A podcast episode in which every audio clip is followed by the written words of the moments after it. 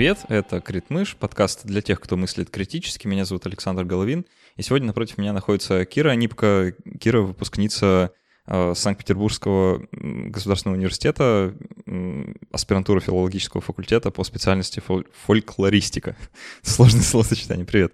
Привет. А, я ничего не напутал, да? Нет, все правильно. Отлично. А, и Кира также участница независимого исследовательского проекта «Прогмема», это называется, да? Это про э, исследование традиционной культуры.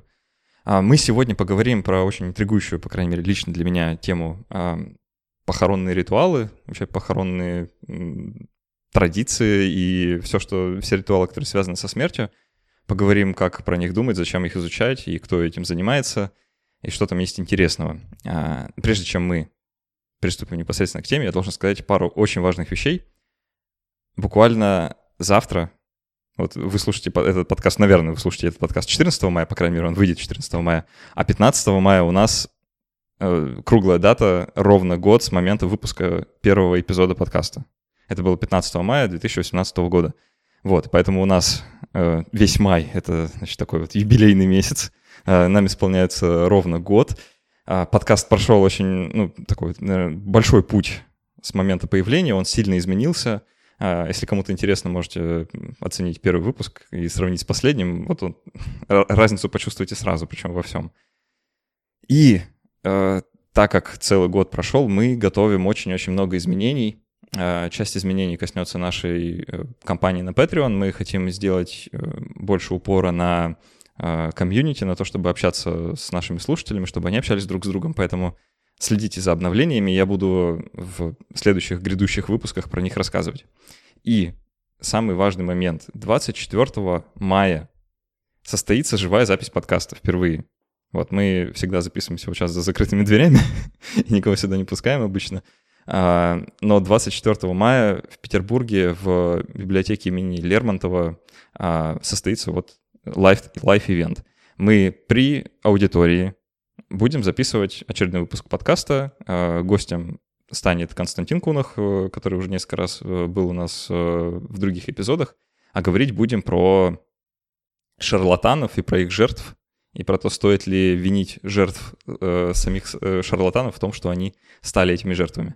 В общем, намечается очень интересный разговор. Вход э, будет в 18.00, он бесплатный, то есть никаких э, продаж билетов, ничего такого не будет. Э, будет просто регистрация, немножко мерча, если кому-то захочется какой-то сувенир. Э, будет вопросы, будет автопати, в общем, всякая такая веселуха, можно прийти и пообщаться. Э, это для меня лично очень важно, потому что хочется посмотреть на, на наших слушателей, с ними немножко поближе познакомиться. Вот. А, ссылки есть в описании, в шоу-нотах подкаста, везде, где вы это слушаете, есть ссылка на сам, сам ивент. Если вы в Петербурге или вдруг а, где-то рядом, пожалуйста, приходите, я вас очень-очень жду. А, Кира, ну что? Да, Кажется, я, я готова, да. Поздравляю с юбилеем. Спасибо большое, да. Я, мне, мне всякий раз уже как-то неловко, потому что поздравляю, это так приятно. А, давай начнем вот с чего. Я знаю, откуда мой интерес к этой теме, а, но он никогда не вырастал в полноценные такие исследовательские вопросы. Я никогда бы мне в голову не пришло пойти в аспирантуру по этой специальности или еще что-то.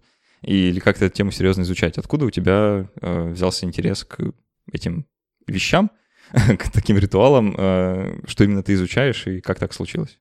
Ну, я очень рада на самом деле, что у меня есть возможность поговорить про ритуал и про похоронный ритуал в том числе, и про ритуал в широком смысле, потому что мой интерес э, к таким антропологическим вещам произошел случайно. Вообще я филолог, э, отечественная литература. И ну, я училась в магистратуре в Смольном, в СПБГУ, такой довольно интересный факультет, где у студентов есть возможность выбирать курсы, ну вот прям совсем какие они захотят. И я выбрала курс, который назывался «Теория ритуала», который вел э, Александр Григорьевич Козинцев. Это сын знаменитого режиссера Козинцева, который снял Гамлета.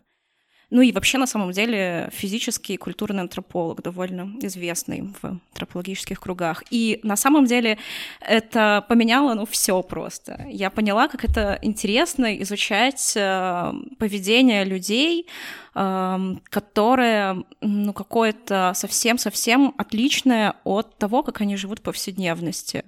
И мы читали какие-то классические работы по теории ритуала и по культурной антропологии, и в общем, я поняла, что мне это интересно, и э, в итоге в СПГУ есть э, магистратура и аспирантура по специальности фольклористика, которая включает в себя там не только изучение сказок и частушек, а каких-то практик э, культурных, в общем, очень много каких-то вещей, э, связанных с культурной антропологией, может быть, даже социологией. И э, когда я готовилась к поступлению, я читала какие-то классические, опять-таки, работы и поняла, что похоронный ритуал — это самый прекрасный ритуал, который есть. То есть очень много сил, энергии, красоты, эстетики э, тратится и как-то используется для подготовки и проведения этого ритуала. И еще он очень на самом деле протяженный, потому что все не исчерпывается непосредственно моментом захоронения, а есть что-то, что предшествует, есть что-то, что потом последует, причем довольно долго. И все вещи, связанные потом с поддержанием памяти, на самом деле они тоже могут быть довольно интересными. То есть это, в общем, такая квинтэссенция ритуальная, а, поэтому я этим заинтересовалась. А кроме того, ну, почему смерть, да, как бы понятно, что, ну, такая тема... Табуированная. Не, не, не тривиальная, там, табуированная отчасти, да, Хотя на самом деле люди нормально и охотно говорят о смерти. Я проверяла.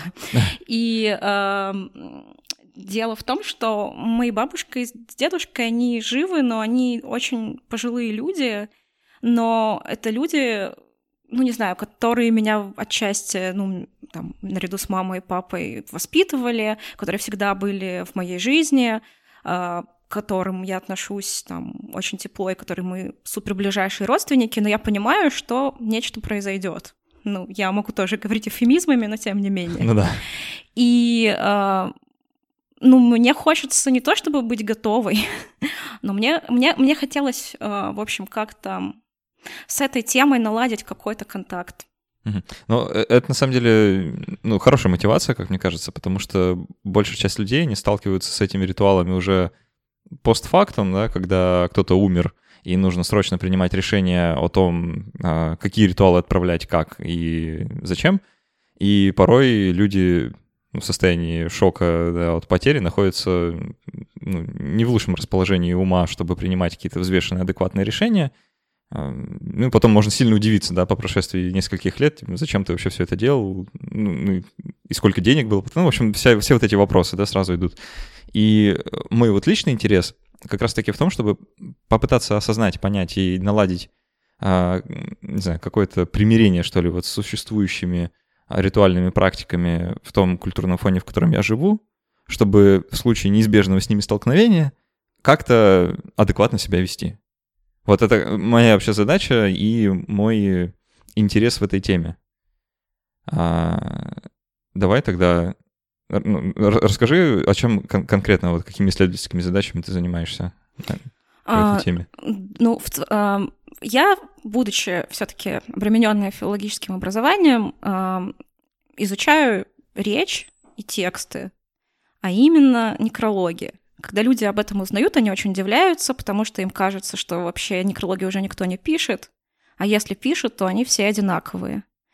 Um... Подожди, я вот я продукт э, современного мира, мне тоже очень сложно представить, mm-hmm. что такое некролог, где их можно читать. А, это, ну, как, как я себе представляю, да, из культуры подчеркнуто мной, что некролог — это значит, записка о умершем недавно человеке, опубликованная где-то в средствах массовой информации. Правильно? Да, все правильно, да. Ну, и, и да, и все почему-то думают, что это какой-то пережиток, и этого ничего не существует. Колонка в газете. Да, и все мы уже постим картиночки в Инстаграм, и смерти нет.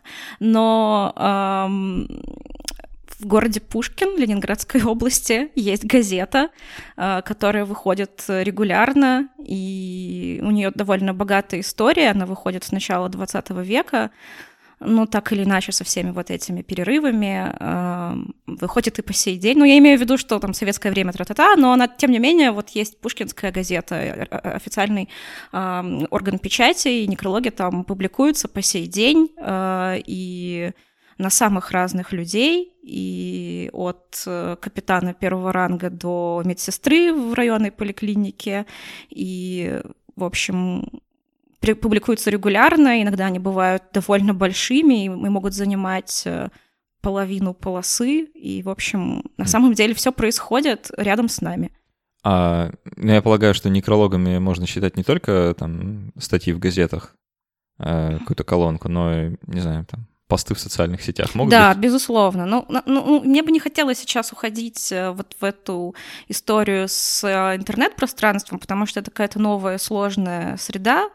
То есть я все-таки ограничилась печатным источником, там довольно много чего есть.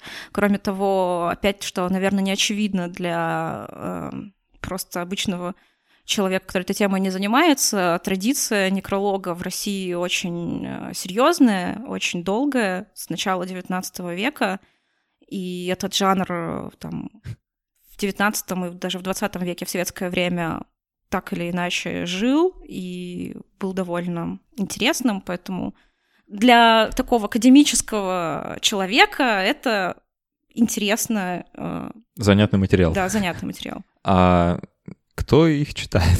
Я просто плохо себе представляю вообще смысл жанра. Это для родственников для друзей, для просто других живых людей? О, это супер классный вопрос, потому что я делала маленькое исследование. Оно было не на материале Пушкина, а на просто на материале людей, которых мне удалось найти. А, в общем, э, людей, которые пишут некрологи, которым приходилось писать некрологи в своей жизни. А, понятно, что есть профессиональные журналисты, сотрудники информационных агентств, э, которые пишут, э, которые сидят в отделе культуры и пишут текст, если э, там умер кто-то очень известный, и там все знают, что есть заранее заготовленный текст некрологов, потому что они заранее знают, что вот кто-то уже при смерти. А есть просто люди, которые так или иначе это сделали, и когда я у них спрашивала, а для кого вы пишете этот текст, они говорили, что они пишут, потому что они считают, что они должны написать, им хочется написать, они хотят сказать какие-то слова. А, они пишут для родственников, да, безусловно они э, пишут просто для всех, потому что кто, кто прочитает, потому что им важно, чтобы в принципе люди узнали, что такой человек был, что он жил и был таким-то и таким-то. И даже кто-то говорит, что он пишет для умершего. Угу. Ну, это на самом деле подводит к нас э, к ну, вот, интересному моменту, то есть к функционалу э, высказывания в пределах ритуальной традиции — и к функционалу самого ритуала, потому что может показаться, что, ну, а зачем вообще все? То есть вот кто читает некрологи? Ну, ладно, а зачем вот там делать то-то и то-то? А зачем там обивать гроб, э, не знаю, какими-то украшениями или там, не знаю, зачем, ну, да, зачем гравировать на памятнике березки? Столько сил на это уходит, да, нужно разобраться действительно, для чего люди это делают. А, так, так и что, у ученых есть ответ? Ну, просто э, есть некоторая тенденция. Она, кстати, мне очень нравится. Ну, наверное, это пока что на сегодняшний день там мой поинт, на котором я стою, что у человека, помимо тяги к утилитаризму, ну, тяги к тому, чтобы делать все что-то для чего-то, да, чтобы все было там целесообразно и функционально, есть тяга к так, так называемому символическому поведению, тяга к символизации. То есть я, я, я не могу сказать, что у них есть тяга к, к, к чему-то бессмысленному. Просто есть э, желание не просто сделать что-то, а наделить это что-то каким-то дополнительным смыслом, сверхсмыслом. Угу. То есть я пишу некролог не для того, чтобы э, ну тупо проинформировать, а еще и там начинается какие-то причины. Ну, если там какой-то пример, не связанный со смертью, подобрать, э, не знаю, э, молодой человек выходит к реке, чтобы запустить какой-нибудь бумажный кораблик и при этом его поджечь, э, но он делает это не потому, что там, он любит жечь бумажные кораблики на реке, а потому что, там, не знаю, от него любовь всей его жизни ушла, или что ну, что-то такое произошло, да, такое прям по э, поэтичное, и он, э, допустим, таким образом это выражает. Э, я понимаю, да, символическое поведение, в принципе, мне тоже кажется, что людям характерно. А, мы, мы часто ищем смыслы там, где их нет, и добавляем смыслы, которых не было к тем вещам, которые происходят, поэтому да. И то, то есть ты говоришь, что ритуалы выполняют вот такую символическую функцию.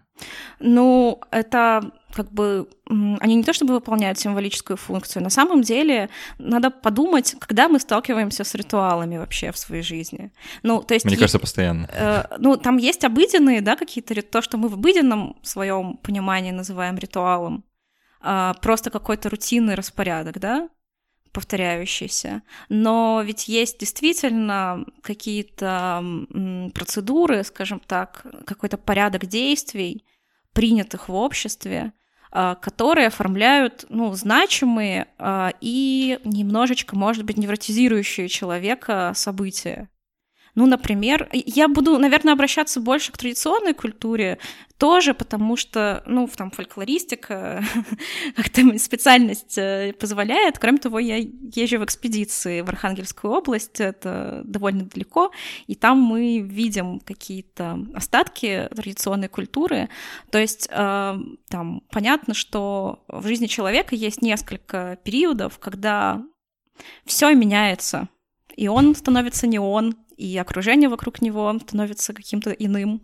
Это, э, ну, для, если говорить вообще это рождение, ну, да. Э, кроме того, есть женщина, которая рожает, и наверное, бесспорно для нее меняется очень многое. А, есть какие-то периоды взросления, есть э, Ой, я, я могу назвать период, прям когда все меняется. Э, да. Период, когда твои одноклассники начинают массово выходить э, замуж и жениться, и у них появляются дети, а у тебя нет, и ты так все вокруг меняется, пора искать новых друзей. Ну да, ну то есть с течением жизни все меняется, это правда, ну и смерть. И ну, на, на самом деле еще одно есть интересное наблюдение, связанное с течением жизни, оно может быть не в тему, но я его сейчас вспомнила и не могу не поделиться. Там один петербургский этнограф говорит, что с течением жизни традиционный человек э, одевался. Это что значит, что типа, когда ты маленький, ты там бегаешь в какой-нибудь отцовской рубахе, а потом э, там ты взрослеешь, и на тебе все больше и больше и больше одежды становится.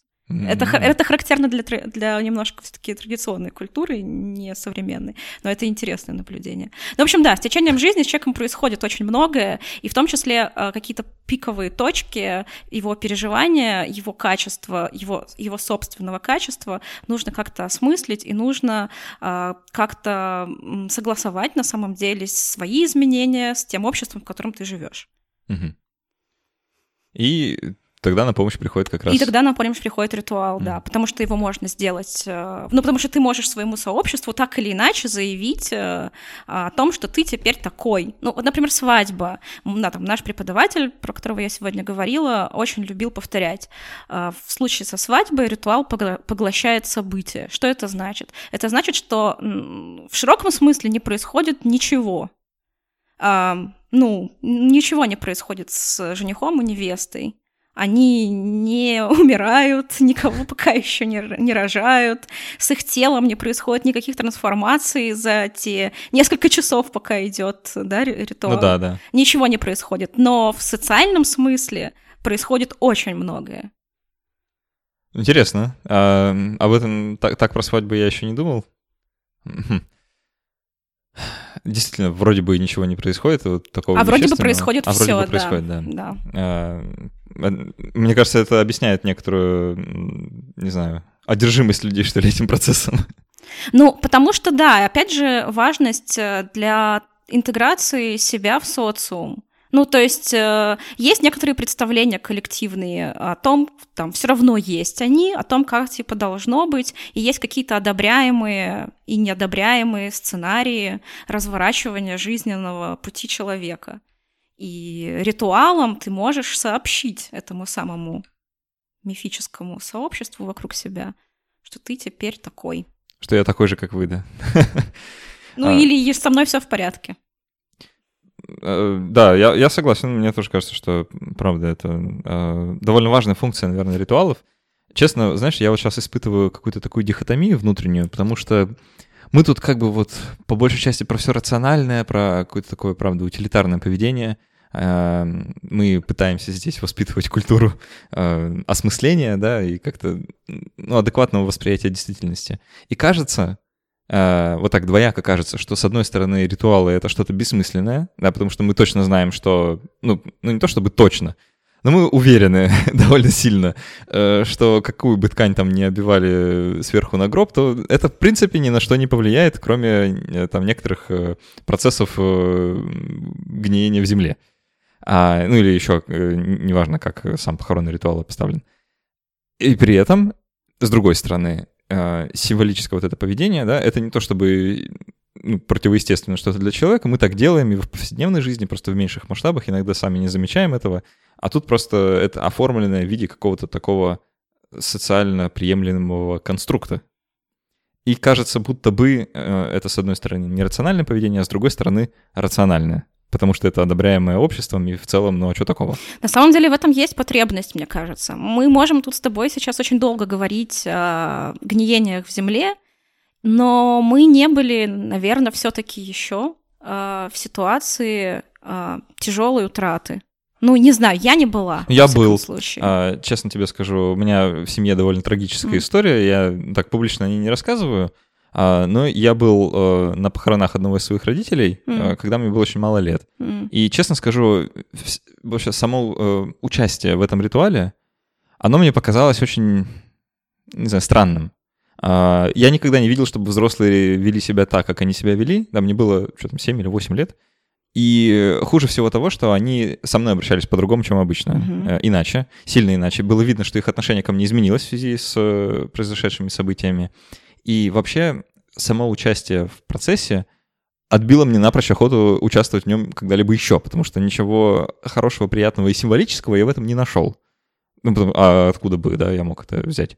Эм, то есть сам процесс посещения кладбища, например, уже после похорон, а, он мне тоже никогда не нравился. Э, и я этим не занимаюсь больше уже очень давно, да, с тех пор, как э, у меня появились силы противостоять родственникам, да, в том, чтобы ходить с ними. Да и они сами уже не ходят, потому что, ну, как-то все, да.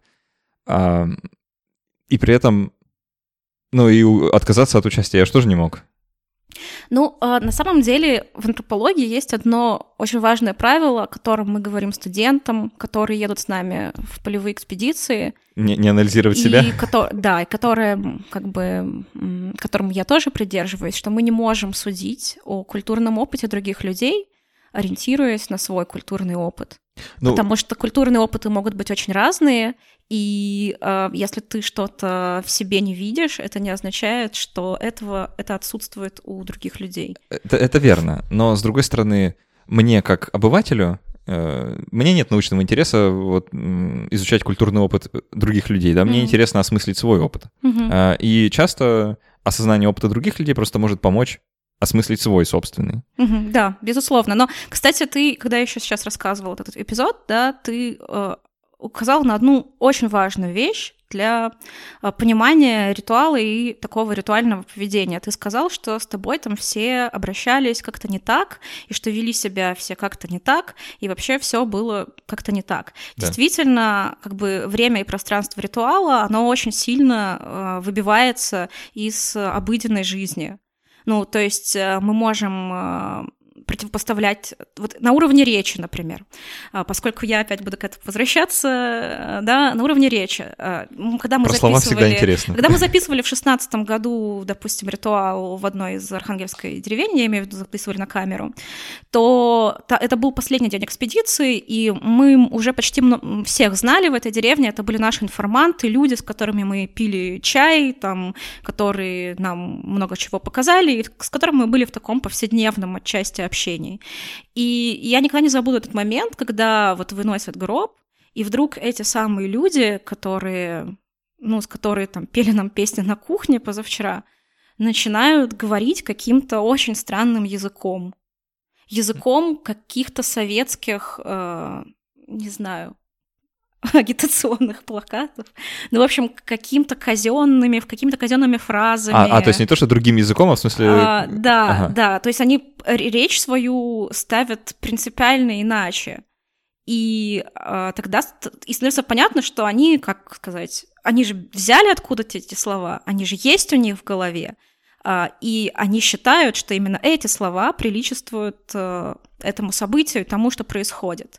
Э, там есть другой момент на самом деле, и это там одна из тенденций, которая, мне кажется, сейчас, и не только мне кажется, сейчас вообще пере, происходит там, в этом похоронно-ритуальном мире. То есть они могут начать свою речь э, вот так примерно, как мы все себе представляем сегодня, там, ушел из жизни и то-то, то-то, а в середине внезапно начать рассказывать какие-то нерегламентированные части вещи, о том, каким этот человек был, что он сделал, что с ним произошло, как он сидел э, с иконой в своем доме, потому что пожар начался, не по сценарию. Да, вообще. а потом раз внезапно, там, светлая память, пусть земля тебе будет пухом, выражая соболезнования там родственникам, тра-та-та.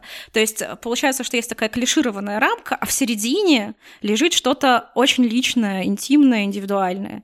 И почему я сказала, что это какая-то тенденция, потому что вот я э, прочитала некоторые литературу. И если смотреть на книжку Сергея Мохова, да, э, которая называется «Рождение и смерть похоронной индустрии от средневековых погостов до цифрового бессмертия», то он там пишет как раз-таки о том, что сейчас подобного рода вещи начинают происходить в целом в индустрии. То есть люди стремятся к какой-то индивидуализации похорон своего э, любимого или близкого человека. И для них важно, чтобы все было не пышно и дорого, а чтобы это как-то соотносилось с тем, каким он был чтобы было уважение к человеку. И а, могу, я очень люблю делать ссылки на массовую культуру на самом деле, и сейчас тоже не постесняюсь это сделать. Есть такой сериал начала 2000-х годов, он называется Six Feet Under, или «Клиент всегда мертв».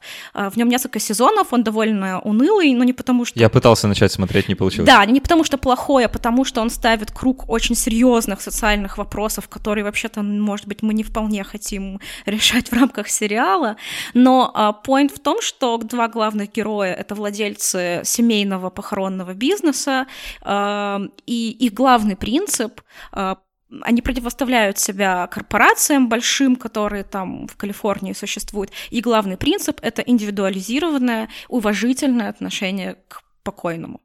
И они готовы исполнять волю э, родственников, они готовы исполнять волю самого умершего, если таковая где-то зафиксирована была. Э, так что, в общем, мне кажется, эта тенденция к такой индивидуализации э, действительно сейчас есть. А мне, знаешь, мне кажется, что э, это не только вот в похоронном деле, а вообще в целом это отражается во всей культуре, такой условно западной, западной и около нее.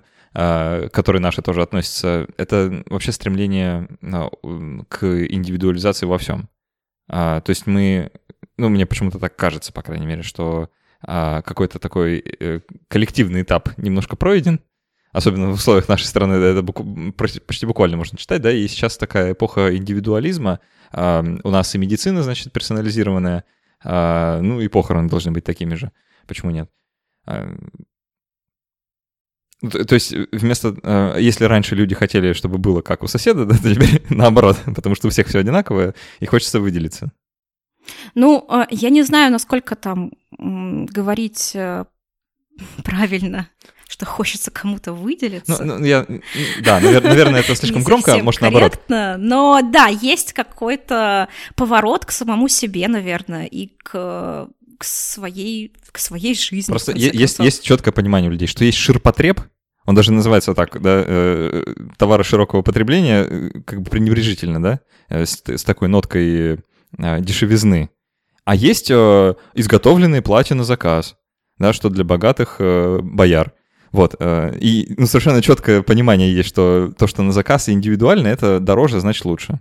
Ну, э, я не знаю, я не знаю, как прокомментировать это высказывание, потому что Ладно, оставим его, ага. потому что я не проговорила еще одну важную вещь про не такое поведение во время ритуала.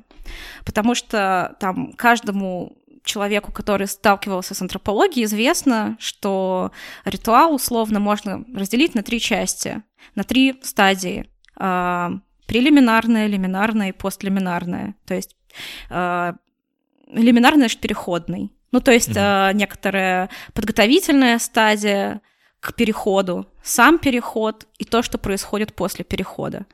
И многими антропологами отмечено, что А, поскольку люди действительно пребывают в некотором измененном состоянии, обусловленном тем, что сейчас нечто совершается, нечто, какое-то коренное изменение, это выражается и в их поведении.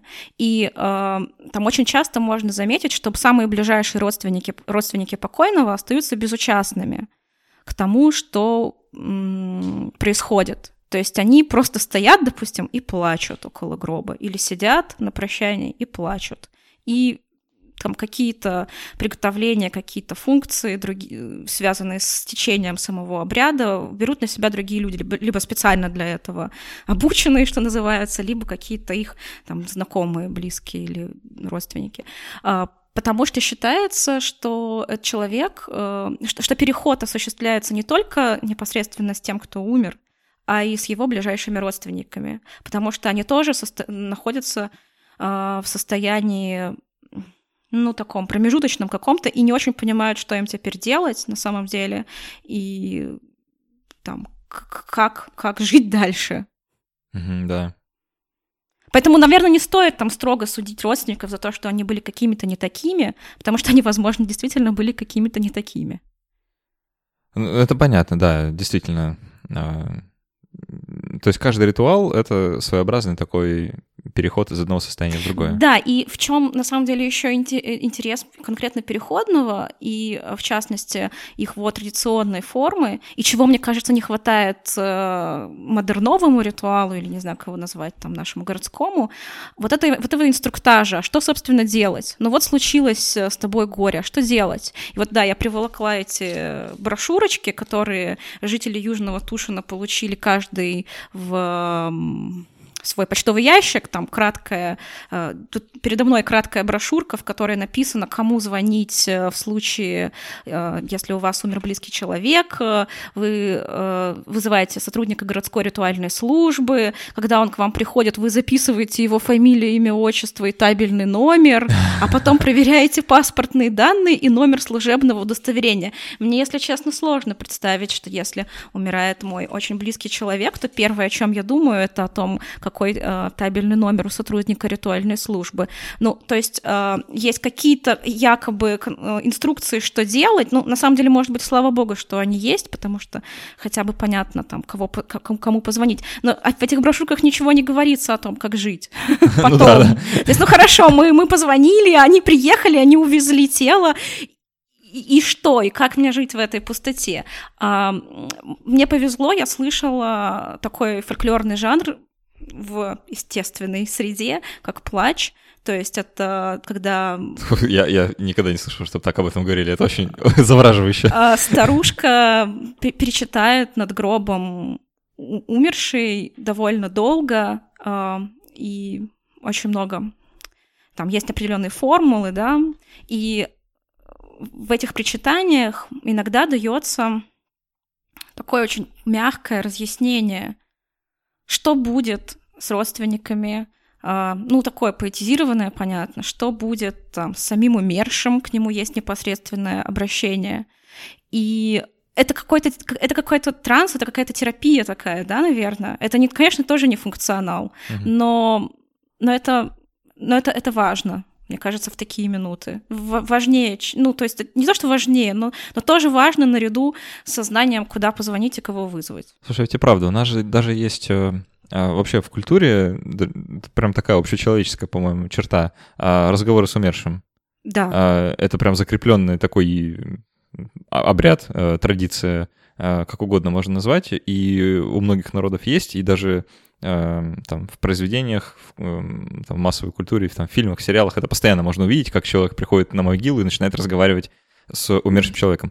И при этом ну, там много клише, да, тоже всякого э, сразу вылезает, и э, разговоры, наверное, они типовые, их можно как-то, ну, не знаю, про, проструктурировать, потому что у всех они, судя по всему, в одну и ту же канву ложатся. Э, и это тоже такое поведение, ну, кажется совершенно нерационально. Это как с домашними животными разговаривать, надеюсь, что они ответят. Это как мне пытались объяснить разницу, знаешь, между нормальным поведением и сумасшествием. Вот если ты разговариваешь со своей собакой, а, и ждешь, что она тебе ответит, то вот это уже сумасшествие. А если не ждешь, то все нормально. Ну да, ты, ты тоже здесь сказал сейчас очень важную вещь про клише, да, что, наверное, эти все разговоры типовые, наверное, там мы все как-то одинаково какими-то фразами оперируем. А, наверное, там похоронные речи строятся примерно одинаково. Наверное, некрологи пишутся примерно одинаково. Ну, все равно композиционно там или есть... Э, несмотря на какое-то индивидуальное ядро, есть все равно какие-то клише.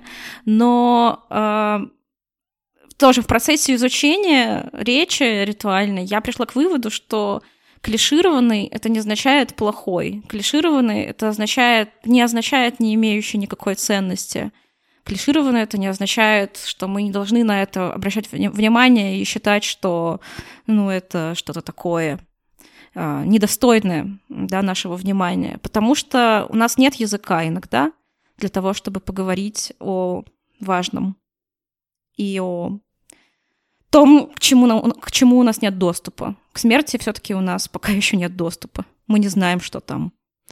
А, знаешь, вот есть еще такой целый жанр, ты наверняка его тоже изучаешь, э, и ты говорила немного о нем сегодня. А, надгробная речь. Да. А, мне тоже кажется, что вот это такая штука, которая очень хорошо закреплена в культуре, и у каждого есть маломальски какое-то представление о том, что люди должны, по крайней мере, говорить в надгробной речи.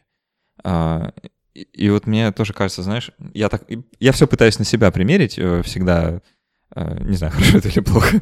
А, там, болячки тоже на себе показываю, хотя мне с детства говорили, не надо. Что если вот я пытаюсь такую ситуацию воссоздать в голове, вот я умираю, а, и там родственники, друзья, знакомые как-то вот организуют похороны, ну или какой-то вот такой э, ритуальный обряд, и кто-то начинает там говорить надгробную речь. И я понимаю, что если бы я ее услышал, то мне, наверное, было бы обидно или как-то не знаю, или смешно, потому что ну, люди редко, мне вот так, есть такая иллюзия, что люди редко говорят что-то настоящее и часто пользуются вот, правда, какими-то такими протоптанными уже дорожками, и в этом вроде бы ничего плохого нет, да, они делают это все-таки не для меня, потому что я это не услышу, а для, ну, для себя, для окружающих, чтобы как-то вот справиться с ситуацией. И когда вот такой стресс, ну, у, редкого человека находится сила на творчество, сила там что-то изобретать, там поэтизировать, вообще сочинять стихи и еще что-то. А, и часто люди, правда, воспользуются, пользуются вот такими уже а, готовыми решениями. Ну, как такая, как Икея похоронная. Да, получается. вот э, тоже могу прям процитировать одну исследовательницу, она вообще не филолог, но тем не менее советским дискурсом много занималась и говорила о том, что клише — это протянутая рука помощи в критической ситуации. Так что я полностью соглашусь с этим тезисом. Э, насчет э, вот этой... Э, не индивидуальности, а стереотипности, да, жанра надгробной речи я тоже много размышляла и даже в этом году на конференции в универе выступала и говорила об этом. На самом деле, действительно, а, некоторые люди считают, что прилич... ну, что, что, что лучше промолчать вообще в этой ситуации. А, и там выражение своих эмоций, какие-то слезы или печаль будет самым искренним, что возможно в этой ситуации. Но в то же время одна моя знакомая и коллега рассказывала о похоронах собственного дедушки, когда она была довольно взрослая уже, ей там было лет 16, наверное, или 19, 19, по-моему, да. А она сказала, что никто ничего не сказал, и ей было очень не по себе, потому что она вдруг поняла в тот момент, что ей хотелось бы, чтобы кто-то что-то, хоть что-то сказал. Угу. Тут как бы есть обратная сторона. И когда я об этом обо всем размышляла, я, например, ну, когда ты об этом обо всем размышляешь, особенно если ты это делаешь как-то академически и комплексно, и ты гуманитарий, ты не можешь взять и отмахнуться от еще одной очень мощной традиции, которая заточена отчасти под тему смерти, это религиозная традиция. Я не, вокр... не воцерковленный человек, э, ну, дилетант в этом вопросе, но я не могла обойти вниманием, что очень многие э, там в художественной литературе пишут о том, или там я, я прочитала там некую даже, ну, на самом деле, книгу, э, одного священника русского, но который жил в, эмиграции в Америке, о том, что язык православного ритуала отчасти позволяет заполнить этот вакуум. Mm.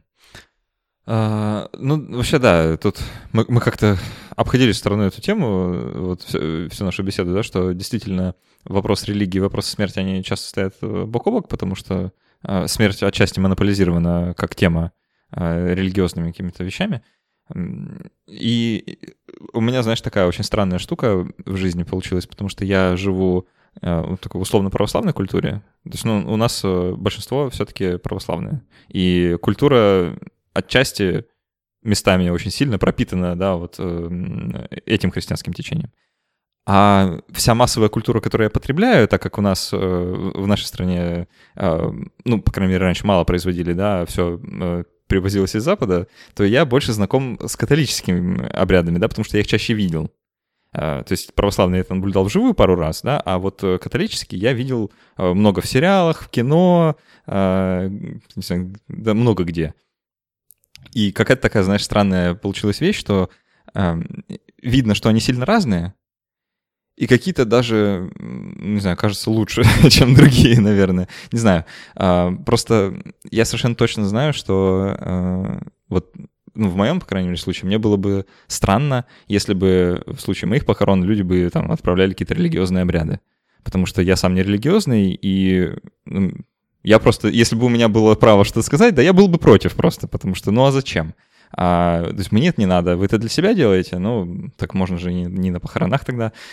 А, в, в общем, какая-то такая вот тоже дихотомия в этом всем. Ну, э, слава богу, есть возможность зафиксировать свои пожелания и надеяться на то, что ближайшие там родственники и близкие люди их исполнят и не сделают все по-своему. О, скажи, а вот как, как это сделать? Это э, достаточно, э, твое личное мнение, да, достаточно просто высказанного желания или зафиксированного где-то на бумаге, или еще нужно к нотариусу пойти и заверить? Вот.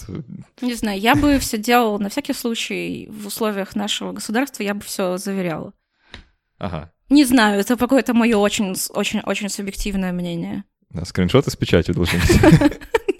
Из разряда. Ну, не знаю, мне так кажется. Мне так... На самом деле, вот в этом сериале, опять же, это тоже только тот себе источник знания. Но... А, да, кстати, про похоронное агентство я сейчас еще чуть-чуть, совсем одну минутку расскажу. Я взаимодействовала однажды с академическими интересами. В том же самом сериале, про который я сказала, да, клиент всегда мертв, там ведь они ориентируются а, на, на документы. Ага. То есть все регламентировано. Поэтому мне кажется, а, то есть что... они, они меньше слушают, что родственник э, сказал ну, и типа передал слова? Кажется, что они, они могут, они могут, конечно, там показывали, например, похороны байкеров. Ну, понятно, что тут невозможно противостоять их воле. Но есть серии, где они там трясли какими-то бумажками и говорили, вот тут, mm-hmm. значит, в завещании написано, что будет все так-то и так-то. И родственники были против, но они не могли ничего сделать. Интересно. А, а так вот, относительно похоронных агентств, это тоже очень интересный момент. Однажды, когда мне стало совсем уже скучно, скучно жить, я придумала сходить в похоронное агентство в Пушкине и поговорить с похоронным инспектором о том, как происходит современный похоронный ритуал. Потому что э, я привыкла к вот этой вот традиционной культуре, я привыкла к этим монографиям, безумно интересным, о том, как это там все поэтапно, циферками разложено, что, зачем происходит, когда там кого куда везут, какой дорогой, и, и, и, и вот там вплоть до э, поминания ну, через год. А, и я думала, почему в нашей современной э, традиции никто не написал такую монографию, где бы поэтапно разложил все по полочкам. 1, 2, 3, 4, 5, что происходит э, в 2000-х годах э, в похоронном, ну, в похоронной всей этой истории. Мне было, было очень удобно бы, если бы был такой контекст. Я бы туда удачно встроила все свои жанры и была бы счастлива. А такого нету. Почему? Я пошла выяснить. Оказалось, что, ну, на самом деле в похоронной индустрии ну, происходят странные вещи. То есть там, допустим, Мохов это все объясняет через метафору поломки. Ну, то есть, что человек, и поломки и постоянного преодолевания инфраструктурных преград. То есть человек постоянно должен бороться с какими-то органами, ага. а, я имею в виду не внутренними, а, а, с какими-то инстанциями, да, то есть ему постоянно нужно делать какие-то, ну, то есть это такой, а кто-то пишет о том, что это квест, да, такой по преодолению каких-то инстанций, учреждений, а, каких-то моргов, какой-то милиции, скорой, вот всего на свете, и вся символическая ритуальная история, она даже, может быть, отчасти исчезнуть Потерялась вообще. В да, да, да, да, да. И что же сказал мне похоронный инспектор? Он, допустим, сказал мне, что есть заочное отпевание. Это значит, что покойник может не присутствовать на этом отпевании, все как-то сделают, э, как-то сделают, а просто выдадут э, э, крестик, ладанку, в общем, что-то еще, и это положат потом просто в гроб, и все, и похоронят. И он вообще сказал, что люди, они не знают, что делать, что все, что, что они там погрязли в бардаке, что им говоришь, вот, допустим, вот стой, постой на месте, стой тут, не мешай. А они при этом там разбрелись по всему кладбищу. То есть он был довольно эмоциональный есть человек, э, и поэтому он вот так вот очень эмоционально рассказывал, как люди совершенно не умеют себя вести, они совершенно не знают, что делать, и все происходит как-то очень фантасмагорично. И в оппозиции он привел похороны военнослужащих. В Пушкине очень много военных, там моряки, по-моему, летчики, э, и он говорит, что вот Военные это совсем не то. У них строгий регламент, они точно все знают, как должно быть, кто что несет, кто за кем идет, кто как выстроился. И вот это да, вот это вот типа правильно и здорово. И у гражданских такого нет, и это его очень расстраивает. То есть получается, что есть какая-то потребность э, в символическом поведении и строго регламентированном. Ну, да, мне кажется, это всем было бы удобнее, с одной стороны. Э, если бы, правда, был четкий сценарий. Можно там распечатать PDF-ку, да, и на случай повесить на холодильник. Вот, но это тоже было бы, наверное, странно, с одной стороны.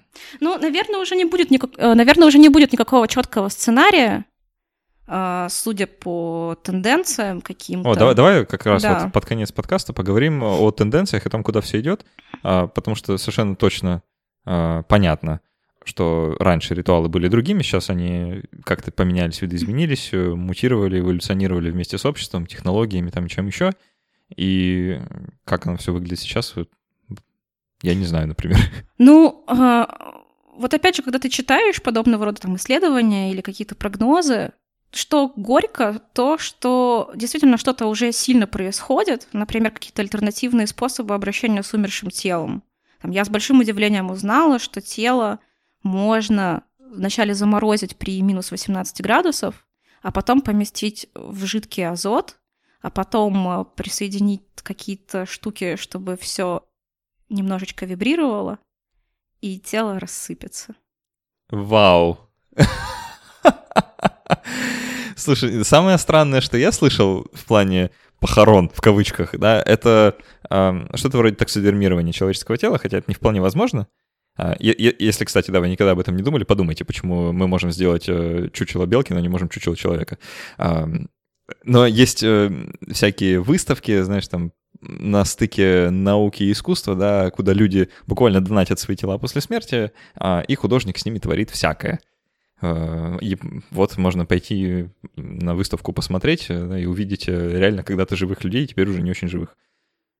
Ну, то есть вот да, то есть появляются какие-то новые истории Э, про то, что можно сделать с телом. Э, появляются истории про криозаморозку, в том числе и у нас в стране, оказывается, есть агентство, которое этим занимается. И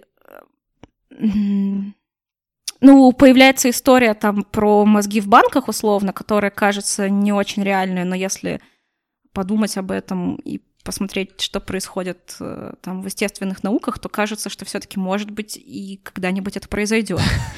И это все там на самом деле э, какая-то такая немножко чуждая мне уже область, э, но, безусловно, очень интересная, про биоэтику, там, про то, что считать смертью, что не считать, что, кого считать личностью, индивидом, человеком, кого не считать, когда наступает смерть, когда мозг умирает или когда умирает тело, непонятно. А если, допустим, считать, что если умирает, то только если умирает тело, но мозг сохранен, то как э, человек может считаться полноценным в кавычках с человеком без чувственного опыта? Ну, в общем, стоит очень много вопросов на стыке, может быть, биологии, медицины и философии. И, безусловно, все это как-то повлияет и на похоронную индустрию, но не знаю, пока в нашей стране все, что я знаю, это то, что происходит что-то странное и непонятно, во что это все выльется. Потому что есть ощущение, что... Вот когда я, например, спрашиваю своих друзей, а как бы ты хотел, чтобы тебя похоронили? Кто-то говорит, что я хочу, чтобы меня кремировали, потому что это... Ну, и это кажется всем таким логичным. Ну, кремация вообще сейчас... Э, в моде. В моде, да, назовем это так. А кто-то, по-моему, один знакомый сказал, что он хочет, чтобы его похоронили. Обычно была могила, цветочки. Ну, почему? А чтобы потом люди приходили туда, мои близкие, садили эти цветочки, поливали эти цветочки, красили мою могилку и таким образом взаимодействовали с тем, что осталось после меня. А значит, равно со мной.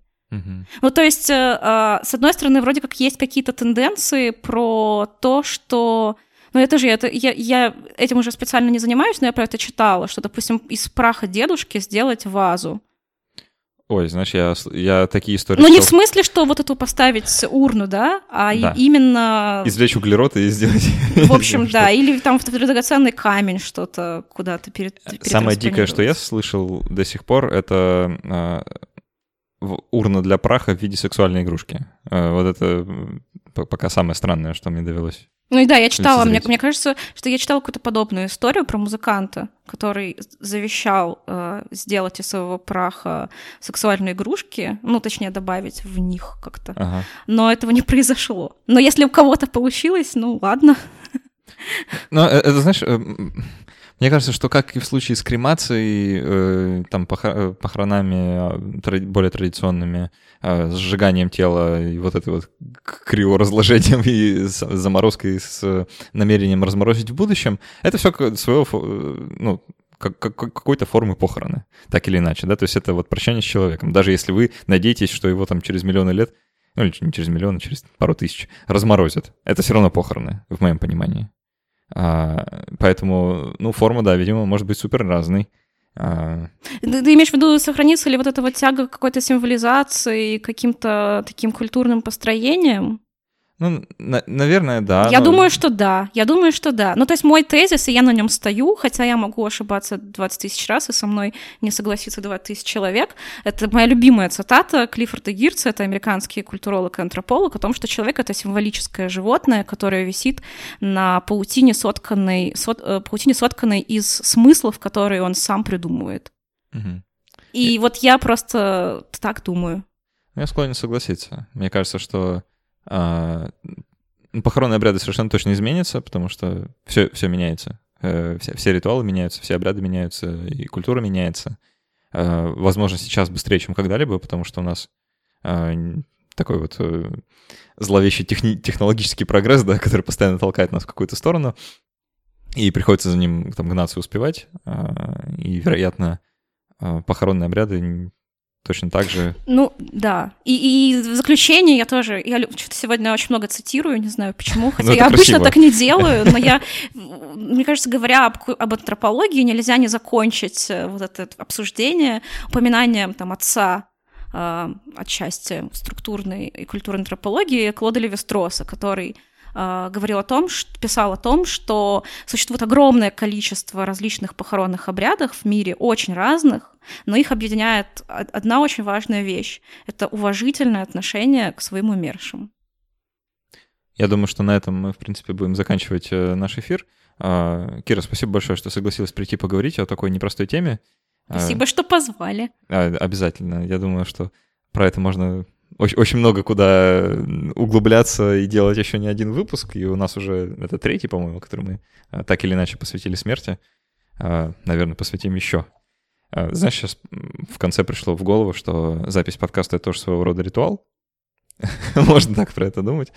А, пока не похоронный, вот, э, даже скорее наоборот, у нас типа день рождения. Я напоминаю, что 24 мая а, мы всех очень-очень ждем Петербурге в библиотеке имени Лермонтова на лайв-запись подкаста. Если вам хочется познакомиться вообще с людьми, которые так же, как и вы, слушают наш подкаст, которые размышляют об этих темах, со мной пообщаться, позадавать вопросы и вообще услышать потом себя а, вот, на записи, ну, в общем, как-то повзаимодействовать, то а, переходите по ссылке, которая есть в описании, там, где вы это слушаете, она точно где-то рядом есть. Регистрируйтесь. Э, регистрация обязательно. Вообще само событие бесплатно. Это будет пятница, 6 часов вечера. А, будем очень рады всех-всех видеть. А, а так все. Хорошо, спасибо большое. Да. Спасибо, что были с нами. До встречи через неделю. Пока-пока.